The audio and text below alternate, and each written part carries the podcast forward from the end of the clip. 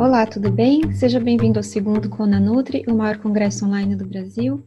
Meu nome é Daniela, eu sou nutricionista com pós-graduação em nutrição materna e hoje eu vou falar um pouquinho sobre a introdução da alimentação complementar para bebês. Eu fiz inicialmente engenharia de alimentos, depois eu fiz mestrado e doutorado em ciência de alimentos, mas a minha paixão por nutrição sempre esteve lá presente. Então, eu fiz depois nutrição, ah, uma pós-graduação em nutrição e infantil, que é a minha área de atuação desde 2010 e a área na qual eu tenho paixão. Então, eu gosto de ajudar as famílias a proporcionarem uma alimentação mais saudável para os seus filhos. Então, hoje eu vou falar da introdução da alimentação complementar, que é o que? É a fase onde ocorre a transição da alimentação à base de leite para os alimentos propriamente ditos. Então, nessa fase, o bebê também é chamado de lactente, ou seja, é aquela criança que tem até dois anos de vida. É, a base da alimentação nessa fase é o leite, então por isso que se fala em alimentação láctea. Sobre as faixas etárias, há uma pequena diferença. As DRIs consideram de 0 a 12 meses e depois de 1 a 3 anos, e a OMS de 4 meses a 2 anos, mas em qualquer uma das situações a classificação é como lactente. Nessa fase de vida, o bebê, o que, que acontece? O bebê cresce muito em pouco tempo. Então, as, o crescimento reflete as condições de nascimento e as condições ambientais. As condições de nascimento estão relacionadas principalmente da, ao período da gravidez, da gestação, tudo que aconteceu com a mãe enquanto estava esperando esse bebê. E as condições ambientais estão relacionadas à nutrição desse bebê, como que foi já dentro do útero. Então, o crescimento, a gente tem que observar o quê? O peso e a estatura. Então, o peso, se for pensar, é uma coisa que dobra nos primeiros seis meses e chega até triplicar quando o bebê tem um ano de idade, os 12 meses. Em relação à estatura, também vai aumentar muito, então vai aumentar cerca de 50% aos 12 meses. Então, em todos os casos, né, é importante sempre observar a, e acompanhar a curva de crescimento do bebê. Com o passar do tempo, o bebê vai crescer e se desenvolver, e esse desenvolvimento ocorre em diferentes aspectos. Então, vamos ver um pouquinho do desenvolvimento motor, do desenvolvimento da fala e do desenvolvimento do trato alimentar. É, porque esse desenvolvimento de todos esses aspectos depende tanto dos estímulos ambientais quanto da maturação do sistema nervoso central. Então, vamos ver um pouquinho sobre cada um deles. O desenvolvimento motor. Então, é todo o desenvolvimento em relação às atividades de movimento. Então, se a gente for observar, o bebê é, conquista várias habilidades com o passar dos meses.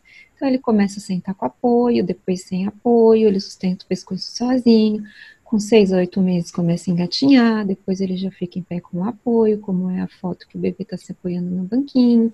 Depois ele começa a caminhar e aos 18 meses ele já é capaz de manipular talheres. Então, pensando assim, na introdução da alimentação complementar, o que, que é importante? Esse período dos seis a oito meses, quando ele começa a engatinhar, geralmente é quando ele já está conseguindo sentar sozinho e manter essa posição também. E isso vai ser muito importante para a introdução da alimentação complementar. E aos 18 meses, ele já está conseguindo manipular talheres. Então, se a gente pensar do sexto mês até o décimo oitavo, é um longo caminho de aprendizagens. O bebê tem que passar por várias fases e ter vários aprendizados para conseguir se alimentar sozinho. Em relação ao desenvolvimento da fala, então, assim, os primeiros sinais, né, a primeira comunicação inicial é o choro, infelizmente, que deixa toda a gente louca, todos os pais, os cuidadores e tudo, mas é a forma que o bebê tem para se comunicar.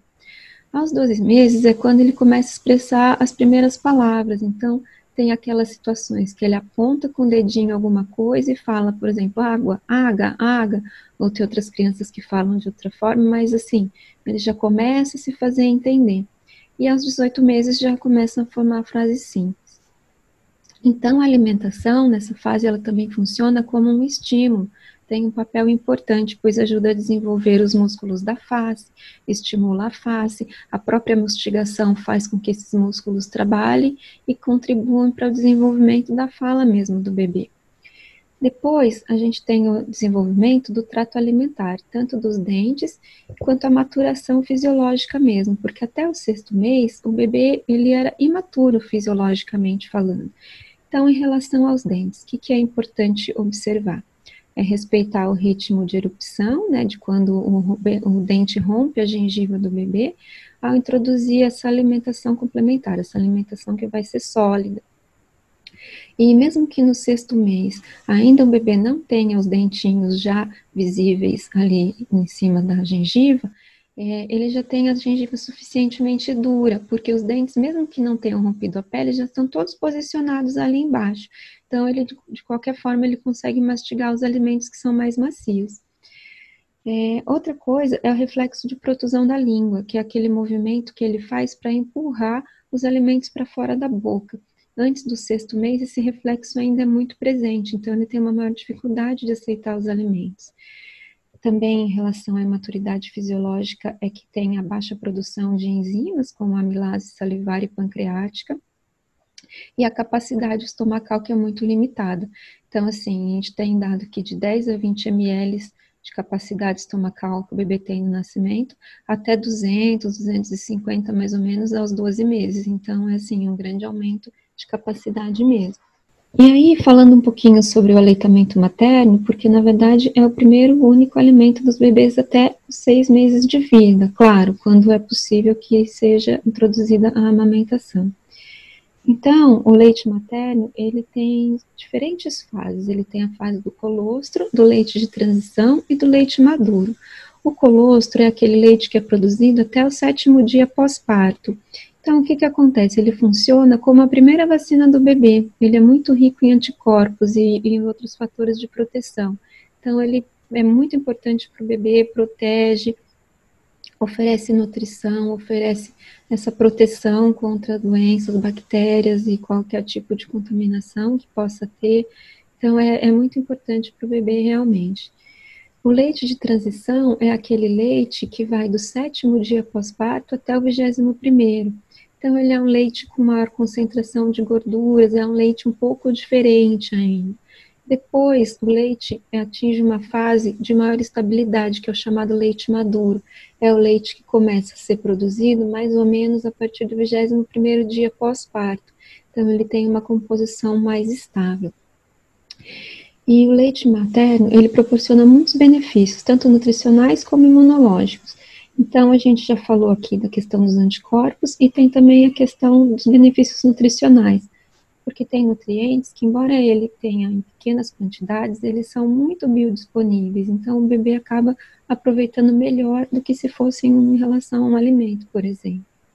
E por melhor que seja a fórmula, isso é, o leite artificial, na verdade, nenhuma dessas fórmulas consegue produzir com perfeição o leite materno, principalmente em relação aos fatores de proteção, aos anticorpos, e sem contar que o leite materno também ele é livre de contaminação, então evita que seja necessário ferver mamadeira, que seja necessário aquecer, já está sempre na temperatura certa, então além de todos os benefícios, tem a questão de ser mais prático e de ter um custo mais reduzido efetivamente, então é bom em todos os sentidos.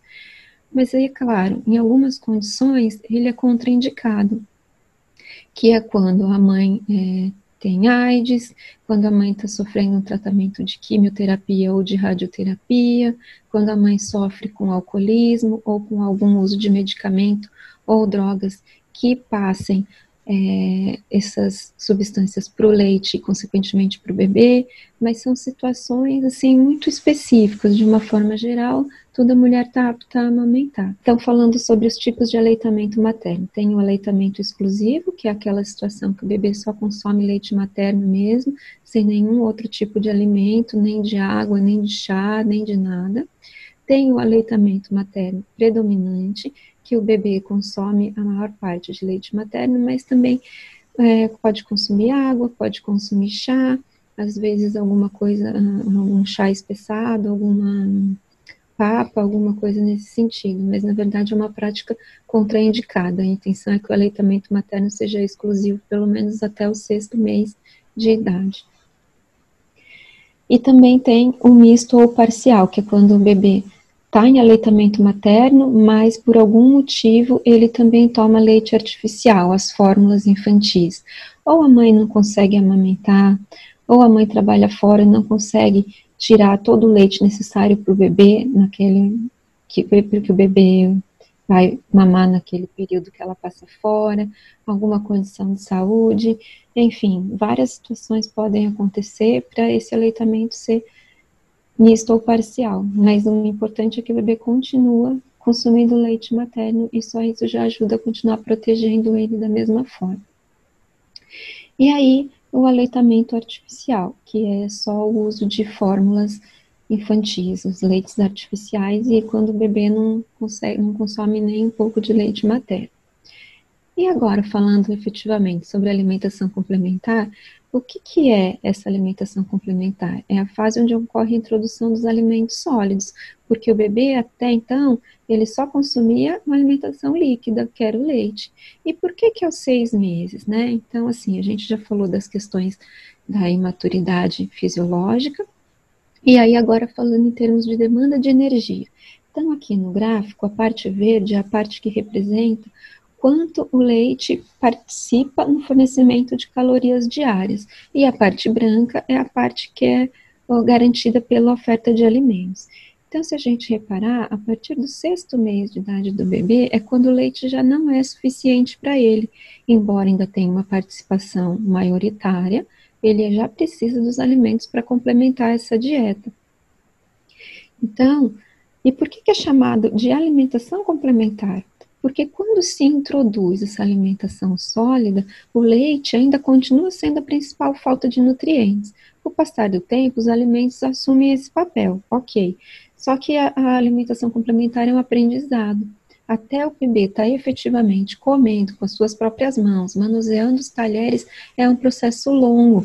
Então, a gente introduzindo a alimentação complementar ao sexto mês, ao longo do tempo, ele vai ter tempo suficiente para adquirir essas novas habilidades e, e vai ser quando o leite vai ter menor participação na dieta. Então, se a gente olhar ali ah, em torno de um, de um a dois anos de idade, o leite ainda tem participação no aporte das calorias diárias, nas necessidades diárias do bebê, mas a parte que compete aos alimentos já é maior. E por que que se costuma iniciar aos seis meses? Por que que a recomendação é essa? Porque quando o bebê já tem maior maturidade neurológica, gastrointestinal e renal. Então, a neurológica, o que que acontece? A partir dos seis meses é quando ele já consegue sentar sozinho, se mantém nessa posição sem apoio, ele firma a cabeça, ele consegue deglutir alimentos macios, ele também consegue aceitar ou recusar alimentos. Então, tudo isso faz diferença na hora de se iniciar essa introdução alimentar. A maturidade gastrointestinal é quando aquele reflexo de protusão da língua que a gente falou anteriormente já está mais atenuado. Então, ele já tem uma aceitação maior dos novos alimentos, ele já tem uma tendência natural de aceitar melhor do que empurrar para fora com a língua. A maturidade renal, ele já está mais apto a lidar com a diversidade de nutrientes que tem no, nos alimentos né? E também, ainda, ah, ainda falando sobre a gastrointestinal, também a produção de enzimas já está normalizada e a própria capacidade estomacal, que também a gente falou anteriormente, já está a capacidade aumentada, então faz com que ele suporte maiores quantidades de alimento. A única questão aqui é que tem que sempre observar os prematuros, porque o desenvolvimento deles é diferente, é, precisa sempre ser considerada a idade corrigida, né? Não necessariamente o prematuro, quando tem seis meses, já tem todos esses sistemas desenvolvidos dessa mesma forma. E se a gente começar antes do tempo a introdução alimentar, né? O que, que pode acontecer? Pode acontecer desnutrição, anemia, deficiências nutricionais. Por quê? Isso por causa de interferências na absorção de nutrientes, tanto do leite materno quanto do leite artificial, ou mesmo pela redução da ingestão do leite materno ou do leite artificial, porque começa, o bebê começa a, começa a ser oferecido ao bebê outros alimentos, e às vezes ele acaba consumindo menos leite, que na verdade é o que ele precisa no momento. As doenças respiratórias, elas podem ser causadas por acidentes de broncoaspiração, devido à imaturidade neurológica, então isso também é um, pode acontecer se começar antes do tempo. Há um maior risco de obesidade no futuro, uma vez que o bebê não tem capacidade ainda de mostrar os seus sinais de saciedade, dá margem a uma alimentação forçada ou em excesso, ele não consegue sinalizar quando ele já está satisfeito. Há maior probabilidade do aparecimento de diarreias, justamente por causa da imaturidade gastrointestinal, uma vez que a digestão e a absorção de nutrientes são deficientes, então pode acontecer as diarreias, e o mesmo acontece, pode levar a um maior risco de desenvolvimento de alergias. E se começar a ser depois? Começar depois dos seis meses da introdução alimentar. Aí o problema é outro, é o baixo crescimento e a risco de desnutrição. Por quê? Uma vez que o leite começa a ser insuficiente para o bebê, vai ser difícil de atingir as necessidades nutricionais só com ele. Então, se começar depois, pode levar tanto ao baixo crescimento quanto ao risco de desnutrição. Então, para a introdução da alimentação complementar, o que, que é importante observar? Né? É, os bebês, ele começa a, assinar, a, apresentar alguns sinais de desenvolvimento, como se fossem alguns marcadores de que ele está pronto para ser apresentado aos novos alimentos. É, são os chamados sinais de prontidão. E quais são esses sinais de prontidão? É o sentar-se sozinho, porque senão a barriguinha faz pressão sobre o estômago e a comida volta. Então, se ele não está sentando sozinho, ele não consegue manter essa comida no estômago, ele põe para fora mesmo. É, outro sinal de prontidão é a boa coordenação entre os olhos e as mãos. Então, é aquele bebê que tem interesse em pegar os alimentos, pegar os próprios objetos que estão perto deles, os brinquedos, o que tiver ali disponível e explorar. Eles colocam muito na boca para explorar, pega com a mãozinha. Então, ele é um grande sinal assim de que ele está pronto para isso. E a própria atenuação do reflexo de protusão da língua. Então, ele começa lentamente a diminuir esse reflexo de empurrar tudo que põe na boca para fora. Agora, é preciso ter todos esses sinais? É, enquanto profissional, o que é sempre é importante avaliar é que os bebês desenvolvem-se de formas diferentes. Né? Às vezes, uns desenvolvem mais rápido uma habilidade em relação ao outro, eles, então eles adquirem habilidades diferentes em momentos diferentes. Então, é preciso ter, prestar atenção em cada bebê para adaptar a estratégia que vai ser utilizada. O que não pode acontecer é não começar a introdução alimentar, é demorar, deixar passar muito tempo por causa do desequilíbrio nutricional. Só o leite já não é mais suficiente, né? E as exceções? Em alguns casos, é indicado sim começar a introdução alimentar mais cedo, geralmente aos quatro meses ou por alguma condição de saúde, ou um caso de mães que às vezes não conseguem uma licença de seis meses para deixar o bebê em aleitamento materno exclusivo, ou então ela não tem leite suficiente, ou não tem recurso, ou não consegue tirar esse leite para deixar para ele. Tem bebê que tem alergia à proteína do leite de vaca e o médico sempre pondera se vale a pena começar a introdução alimentar antes. Então, existem algumas situações onde pode ser que essa introdução alimentar ocorra antes do sexto mês. E qual que é a importância né, da alimentação complementar? É em relação ao programming, à formação do paladar e ao desenvolvimento de bons hábitos alimentares. Então, o que, que é o programming? É a programação fetal, dependendo de como foi o desenvolvimento do bebê dentro do útero da mãe, ele tará, vai estar mais ou menos propenso a desenvolver as doenças crônicas não transmissíveis na idade adulta. Então, isso, junto com a formação do paladar e com o desenvolvimento dos bons hábitos alimentares, vão ser a base para a saúde na vida adulta. E por quê? Durante a formação do paladar, que ocorre justamente nessa fase da introdução da alimentação complementar, o bebê vai se acostumar com tudo que vai ser oferecido. Então, é uma grande oportunidade para já formar esses bons hábitos alimentares que vão ser determinantes na saúde da vida adulta do bebê.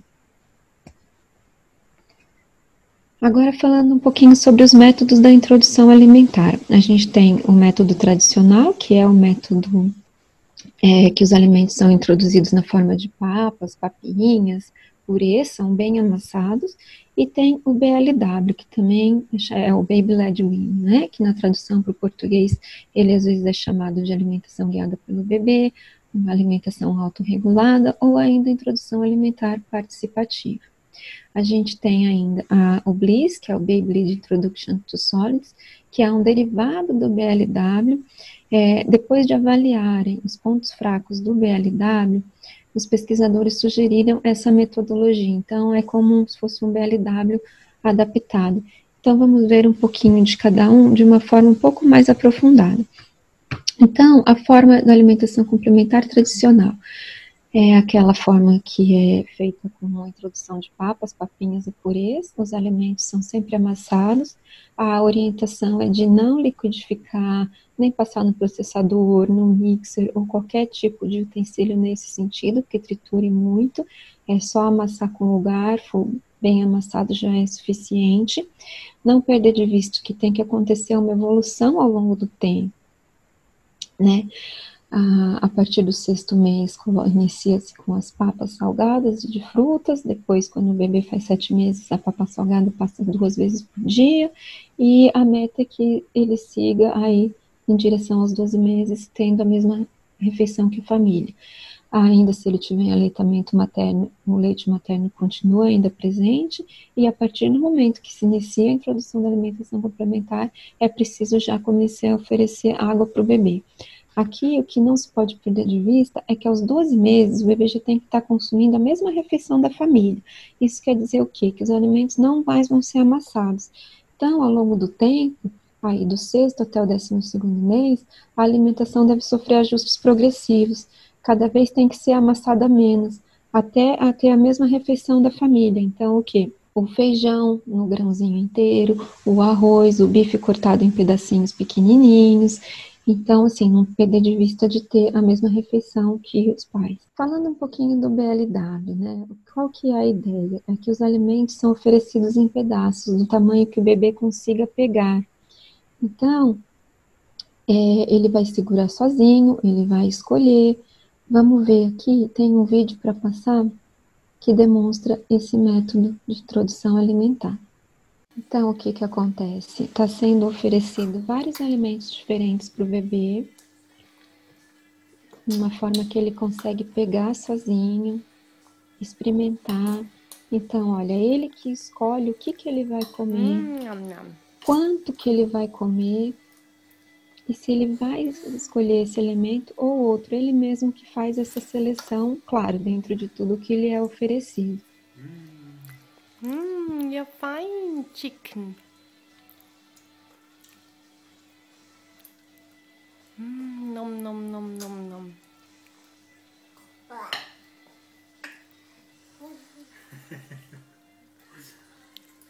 hum?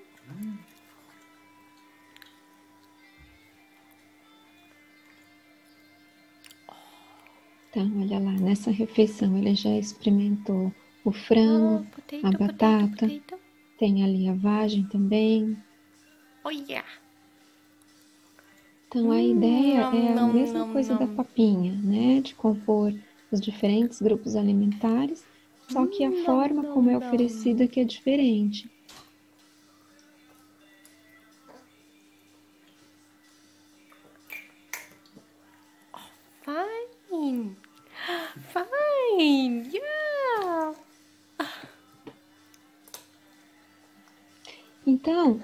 Falando do BLW, né, como a gente viu no vídeo, quais seriam as vantagens do BLW?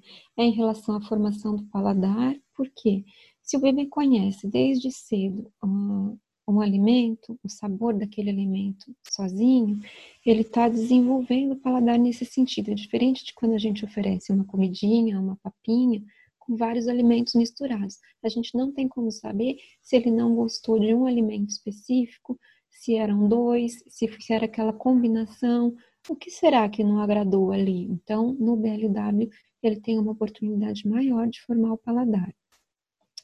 É, ele conhece desde o início o sabor de cada alimento em si. Ele também tem a oportunidade de explorar diversos sabores e texturas, porque é uma exploração sensorial mesmo. Ele pega com a mão, ele vê se o alimento é mais duro, se é mais macio. É diferente de uma papinha, né? Que mesmo que ele ponha a mão, é tudo ali mais ou menos com a mesma textura. Também tem a vantagem de ajudar no desenvolvimento motor, porque é ele que vai pegar o alimento e levar até a boca, então essa questão do ajuste fino mesmo, né? Ele começa a desenvolver de uma forma mais rápida a questão de desfrutar as refeições em família, porque a ideia é que não tenham horários diferentes para as, refeições do bebê e da família. A ideia é que todos façam as refeições juntas. Então também tem essa questão de proporcionar um melhor convívio familiar. Tem a questão ainda de estimular a mastigação, pois os alimentos não são amassados, então ele precisa mastigar para conseguir engolir. E principalmente de respeitar a capacidade de autorregulação, porque o bebê come o quanto ele quiser, se quiser, dentro daquele, das opções que estão sendo oferecidas para ele naquele momento, claro. E tem ainda a vantagem de economizar tempo e esforço da família, porque é feita uma refeição só para todos os elementos da casa. Claro, com as devidas adaptações.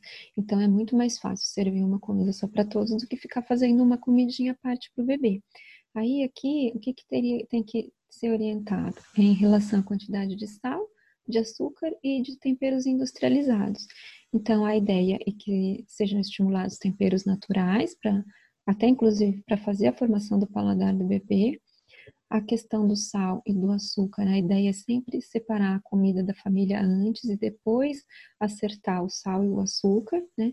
Separa a comida do bebê antes, depois tempera essa comida com o sal ou com o açúcar, no caso, se for esse, para oferecer para a família, para ter cuidado com esses ingredientes na preparação da comidinha do bebê.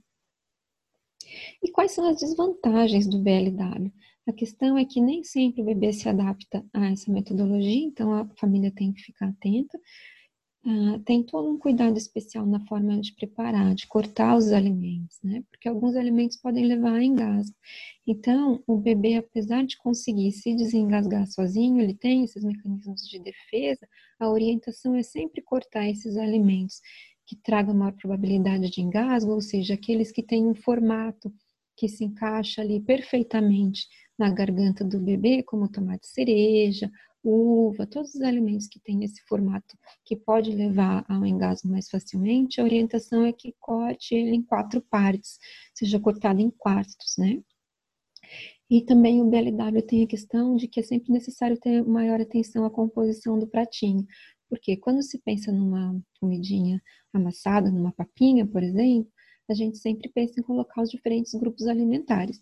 Mas no BLW, muitas vezes isso não é possível, então é preciso ter um cuidado maior em relação a isso. Geralmente, o que as famílias fazem é oferecer na forma de BLW mais frutas, verduras e legumes, em detrimento dos outros grupos, e isso acaba por causar desequilíbrio nutricional. Então, por isso também é importante ter atenção a esse ponto. E o BLIS, né, que é aquele introdução aos sólidos guiadas pelo bebê. Então, aqui, ela é uma derivada do BLW, uma metodologia que veio a partir do BLW, justamente dos profissionais de saúde preocupados com essa adequação nutricional que às vezes o BLW deixava a desejar, que era mais difícil de ter um controle fazendo introdução alimentar pelo BLW, por exemplo.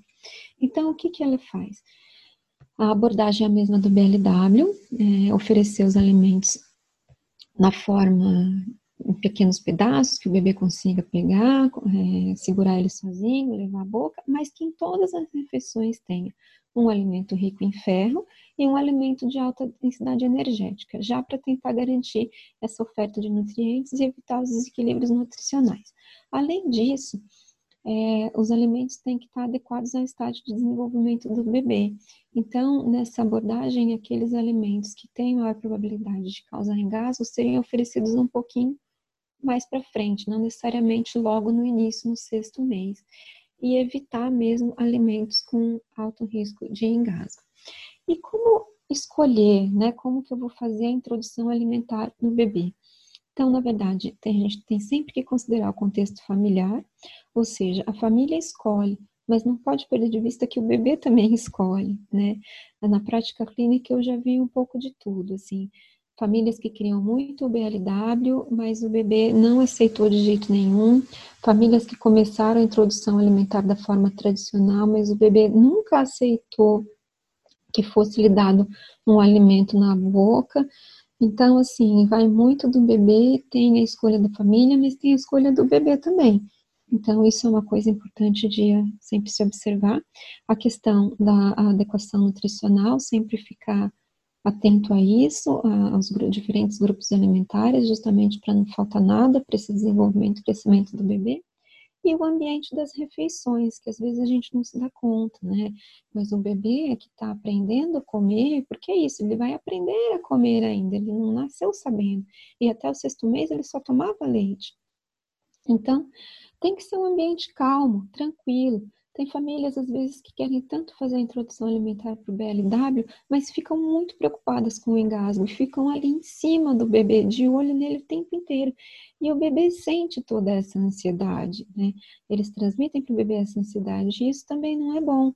E aí, nesses casos, assim, o que dá para fazer também é uma introdução alimentar mista, né? Um pouco de cada, um pouco de papa, papinhas ou purezas, um pouco dos alimentos amassados e um pouco de alimento oferecido na forma de BLW, e assim compor a refeição do bebê ao longo do dia.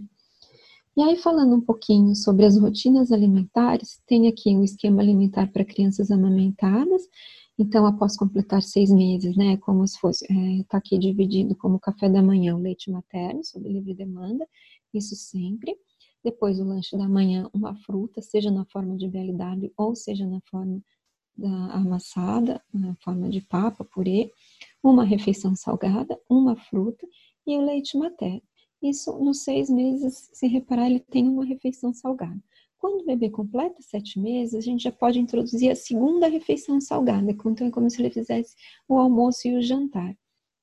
E ali, quando ele completa 12 meses, aí sim, vai para a refeição básica da família, naquele formato que a gente falou, em termos de composição, em termos de forma do alimento, o alimento na forma como ele é apresentado mesmo, a ervilha de bolinha, o feijão em grão, o milho, a carne em pedaços pequenos para ele conseguir mastigar, é claro.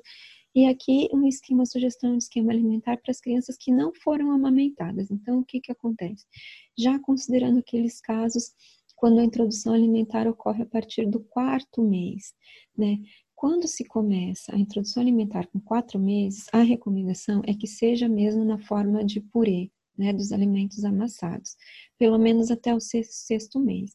Quando o bebê completa sexto, os seis meses, aí sim, se quiser introduzir o BLW, quiser fazer a introdução alimentar da forma mista, quiser passar para o BLW, se a família se desejar, aí sim, porque aí ele já tem é, maturidade suficiente para conseguir lidar com isso. De resto, a estrutura é igual. Então, quando ele completa oito meses, já começa a segunda refeição salgada. E a ideia é que quando ele fizer 12 meses, ele já tenha a mesma refeição que a família estejam fazendo, as, continuem a fazer as refeições juntos, mas os alimentos sejam os mesmos. E aí, o que, assim, essa área, claro, sempre tem novidade. Então, eu trouxe aqui alguns materiais de apoio que podem ajudar tanto os profissionais quanto os cuidadores. Então, tem os 10 passos para alimentação saudável, que é um material do Ministério da Saúde, tem a versão para adulto, mas tem a versão para criança também, e tem orientações gerais em relação às práticas alimentares da, do bebê. O filme tem um filme muito além do peso, que ele, apesar de ser de 2012, ele continua sendo muito atual. Ele fala do impacto das, das indústrias alimentares na nossa alimentação. Tem o filme The Kids Menu também, que fala sobre as ações de educação nutricional e como é possível ter mudanças a partir disso, a partir dessas ações de educação nutricional. Né? A comunidade científica, muitos artigos são publicados o tempo todo, então sempre tem atualizações nessa área livros de referência, livros que sejam indicados e mesmo outros profissionais, tanto outros profissionais de saúde quanto outros colegas de profissão. Eu gosto muito assim dessa troca porque cada um tem uma experiência diferente, né? Então, é, às vezes as experiências são complementares e acaba que um ajuda o outro. Então, muito obrigada, espero que você tenha gostado. Se tiver alguma dúvida, quiser alguma informação a mais, quiser algum material complementar, fica à disposição, é só entrar em contato através de algum desses canais. Muito obrigada, boa continuação.